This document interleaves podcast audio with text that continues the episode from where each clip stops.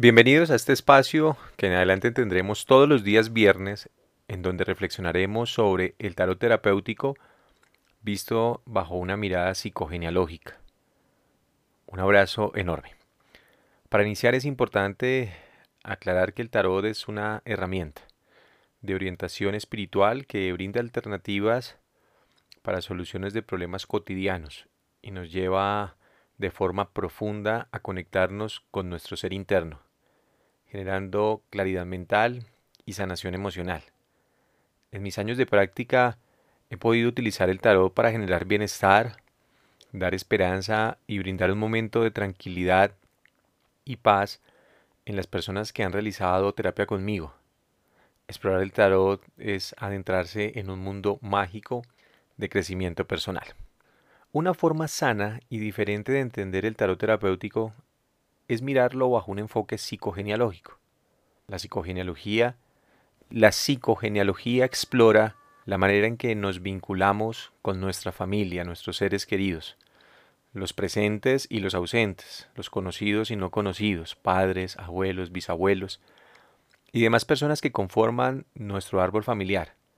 Sirve para entender qué pautas de comportamiento estamos repitiendo de forma inconsciente de nuestros ancestros los duelos no resueltos, los secretos de familia, las lealtades invisibles, son algunos de los temas que hacen parte importante de la psicogenealogía y que juntos exploraremos, analizaremos y descubriremos a partir del tarot terapéutico, con el fin de recomponer los hilos invisibles que nos unen a nuestra familia.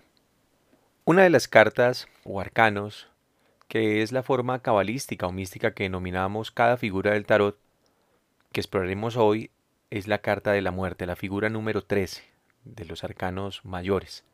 El tarot se divide en 22 arcanos mayores, 56 los menores, que sumados dan las 78 figuras del tarot.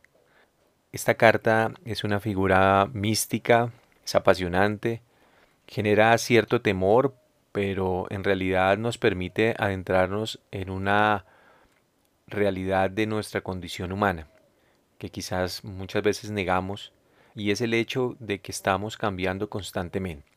Desde que nacemos hasta que morimos, no solo nuestro cuerpo cambia, también la forma de entender y relacionarnos en el mundo. Una respuesta natural ante el cambio es negarnos, resistirnos cuando sentimos que la estabilidad está siendo amenazada, sintiendo en muchas ocasiones inseguridad, incertidumbre, miedo ante lo desconocido. Y aunque la respuesta natural de muchas personas cuando se les pregunta de cambio es decir que el cambio es bueno, que todo cambio ayuda a mejorar, la realidad es que cuando sentimos que nos amenaza, nos resistimos y negamos la posibilidad de cambio. Para explorar la energía de la figura número 13, la muerte o cambio, debemos tratar de interpretar su significado teniendo en cuenta varios aspectos. Primero, el entorno en el cual la persona que consulta está viviendo eh, en el momento en que se pregunta, en donde se desarrolla la situación.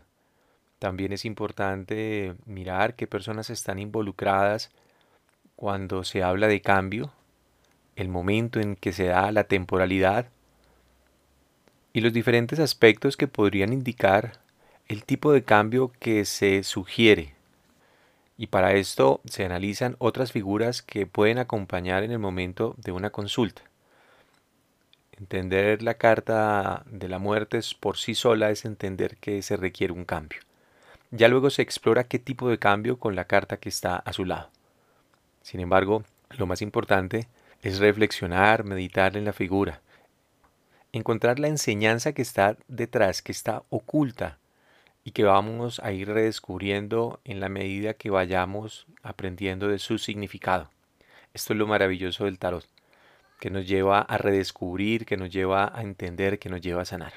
Con respecto a este último aspecto que menciono, eh, si relacionamos esta figura con arcanos como el 4 de copas, como el 5 de copas, como el 4 de espadas o el 10, podrían dar luces de los tipos de cambio que podrían venir algunos graduales, otros radicales. Por ejemplo, cuando abordamos el cambio de forma gradual y edificante para nuestra vida, tiene una relación directa con la figura 3 de oros. Para los que no la conocen, eh, es una carta donde hay tres personas que están edificando una iglesia que está en obra negra. La carta representa progreso, representa crecimiento. La iglesia que edifican es la construcción de nuestros sueños y de nuestros deseos. El grupo de personas que están construyendo la iglesia representa la construcción progresiva de nuestros proyectos, de nuestros sueños y también la edificación de la felicidad, que entre otras cosas se construye en conjunto, entendiendo que la felicidad eh, sobreviene más cuando tenemos mejores vínculos, cuando tenemos mejores relaciones con nuestros amigos, nuestra familia. Una persona con mejores vínculos es una persona más feliz. Si aparece esta carta 3 acompañando la muerte, eh, sugiero eh, el siguiente acto reparador.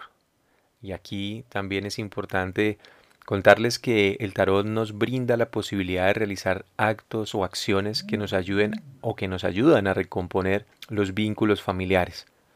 El tarot es mágico, pero nos lleva a la acción, nos lleva a hacer. Por sí solo no actúa. Cuando aparecen ciertas cartas se pueden hacer ciertos actos. En este caso hay un símbolo sagrado, poderoso que representa el cambio gradual, la armonía y la felicidad. Me refiero a la figura de la flor de la vida. Si la conoces, imprímela, ojalá a blanco y negro, y escribe cuál es el cambio que te gustaría realizar eh, en uno de los pétalos. Si consideras que son varios los cambios, utiliza cada pétalo de la flor de la vida para colocarlos. Adentro de la flor coloca lo que esperas recibir del cambio. ¿Qué esperas a nivel mental? ¿Qué esperas a nivel emocional? ¿Qué esperas de ese cambio que estás pensando hacer a nivel físico, a nivel económico, teniendo también siempre presente que hay que reconocer cuáles son los sentimientos heredados de nuestros ancestros que nos impiden cambiar. En esto permítame y hacemos una recomendación. La flor de la vida eh, lo que hace es abrir puertas, abrir caminos mentales, da claridad y brinda tranquilidad para poder identificar el camino a seguir cuando se piensa en un cambio gradual. Sin embargo, si no hemos todavía cortado aquellos hilos que nos unen al pasado, aquellas cadenas kármicas que nos unen a nuestros ancestros, pues difícilmente vamos a poder comenzar. Algunas personas han encontrado en sentimientos negativos como la culpa, la tristeza, el miedo, la mejor forma de relacionarse con la familia. Estos sentimientos sobrevienen cuando en nuestra familia, por ejemplo, alguien se sintió toda la vida culpable por algo que hizo o que dejó de hacer, y que al no resolverlo terminó heredándolo a sus descendientes, quienes muchas veces, por lealtad, por vínculo familiar, inconscientemente repiten el comportamiento de culpa. Es así como en muchas terapias nos encontramos personas que cargan culpas que no son de ellos, culpas heredadas de la mamá que a su vez heredaron de sus ancestros, situaciones que en algún momento no se resolvieron, sentimientos que no se enfrentaron, se sanaron y aprendieron. Identificar esas culpas son clave para poder desarrollar los proyectos, para poder comenzar. Mientras no se resuelvan, lo que va a sobrevenir es una sensación de atadura hacia el pasado, de falta de progreso.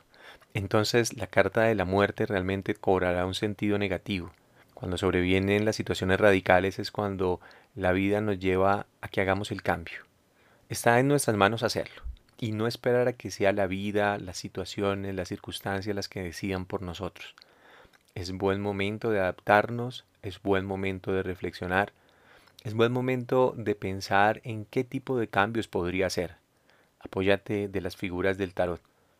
El 3 es una carta maravillosa que te habla de progreso. Podríamos con esta combinación eh, reflexionar en la importancia de determinar lo que iniciamos. Dejar inconclusa alguna situación nos puede generar frustración por el abandono de nuestros sueños y metas. El sentimiento de frustración y de abandono es común, así como la culpa y el miedo. Y lo viven las personas que de forma inconsciente deciden dejar sus sueños de lado por seguir los mandatos familiares, que en muchas ocasiones dictan, por ejemplo, que las mujeres de la familia se deben sacrificar por el sueño de los hombres de la familia, o los hijos mayores que se deben hacer responsables de sus hermanos dejando de lado sus sueños, sus metas, o las mamás que dejan de lado todos sus proyectos por dedicarse completamente a sus hijos y al papá de ellos. Por fortuna muchas de estas, de estas condiciones y mandatos familiares han venido cambiando en nuestra actualidad, aunque no podemos desconocer ni negar el hecho de que muchos de nuestros antepasados lo vivieron y quizás no lograron resolverlo, heredando así a sus descendientes sentimientos de frustración, tristeza, y sus descendientes que por amor y a través de la lealtad a sus padres deciden seguir sus pasos negándose a sí mismo el derecho de construir y realizar sus sueños. Esta combinación sugiere resolver el duelo y empezar a construir en familia, ser co-creadores de nuestro mundo. Analicemos otra combinación que es la muerte y el dos de copas, los enamorados.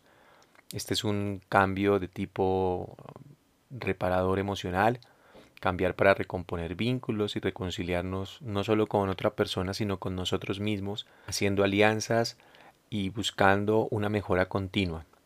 Uniones matrimoniales son el inicio de apenas de una etapa que se realizan por amor y en donde seguramente sobrevienen los hijos y la familia.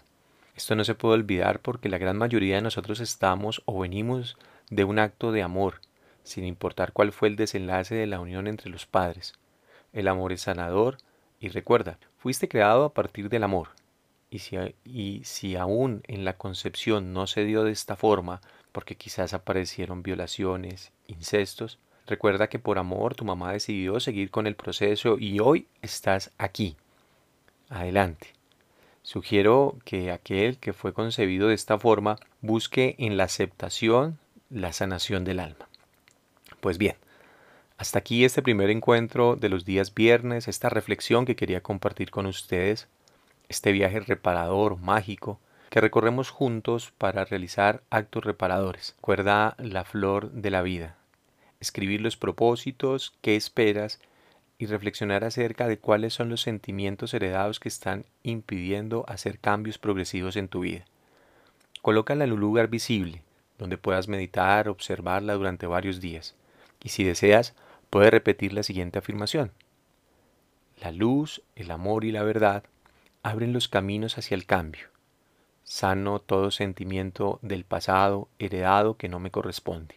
Pido permiso a mis ancestros para hacer las cosas de una forma diferente, desprovista de culpas, de miedos o incertidumbres. Pido al universo que abra el camino para que este cambio se realice de manera perfecta, en armonía y con completa tranquilidad para mí y para mi familia. Así es y así se cumple. Un abrazo enorme.